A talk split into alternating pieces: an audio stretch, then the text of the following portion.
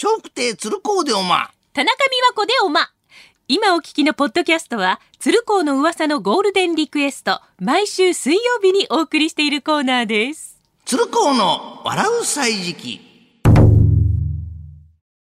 さあ、この時間は今話題の人物、旬の食べ物、季節の行事や出来事などを小話にしてお届けします。鶴光の笑う歳時記。はい。さて、マグロ、エビ、カニにブリと、まあ、海の幸が美味しい季節。そして、先週2月11日は、初馬稲荷の日。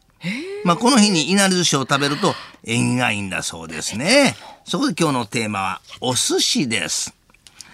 ええまあ、お寿司屋さんといえば特別な言葉もいろいろございますね。お茶は上がり、お醤油は紫、わさびは涙、そしてお会計はお愛想。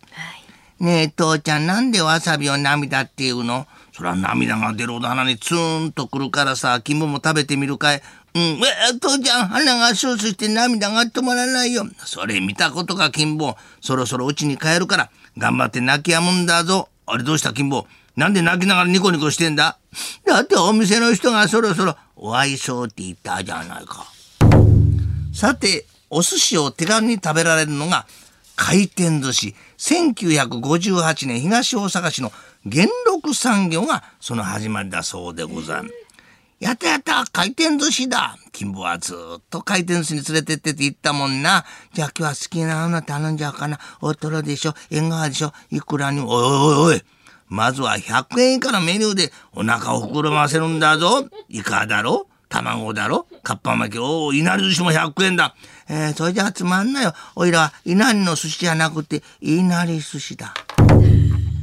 最近の回転寿司はメニューもすごいことになってます。うどん、ラーメン、餃子、パスタ、ケーキと店ごとに、まあ、趣向を凝らしてます。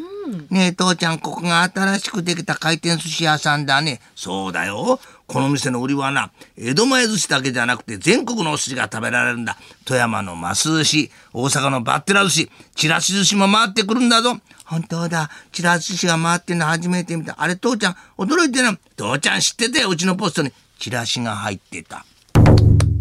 回転しない高級なお寿司屋さんに入って職人さんを前にカウンターに座るのは勇気がいるという方もいらっしゃるはずしかし本当にうまい寿司と出会うと至福の時間を過ごせます父ちゃん今日は高須のお寿司屋さんに来たねちょっと緊張するよ父ちゃんもだよ緊張してるんだ知ってるか金坊目の前の道はな山手通り環状6号線通称貫禄って言うんだ。へえ、父ちゃん、飯にも詳しいんだね。雰囲気のあるお店だろそしてカウンターの前にいるのがこの店のご主人だ。父ちゃん、痩せてて小さくて、貫禄にあんのに貫禄がないね。うまいこと言うな。でもガラスケースを見てごらん。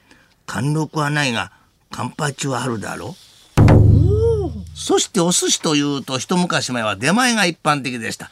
めでたい席で、また遠方から親戚などがやってきた時にはお寿司を頼んだものです。父ちゃん、親戚のおじさんが来るから今日はお寿司取るんだって。ああ、でもな、父ちゃんとおじさんの分だけだと。えー、僕のも取ってくれよ。上じゃなくていいよ。下でもいいからお願いだ。おいおい、お寿司に下はないよ。仕方ないな。波を一つ頼むとするか。やった父ちゃん、おいらがお寿司屋さんに電話するね。もしもし。本当ですか？じゃあ、上三つでね。おいおい、肝。肝な波って言っただろ。値段は波でいいって、あそこのご主波じゃなくて、情に戻る人だからね。鶴光の笑う歳時期、来週もお楽しみに。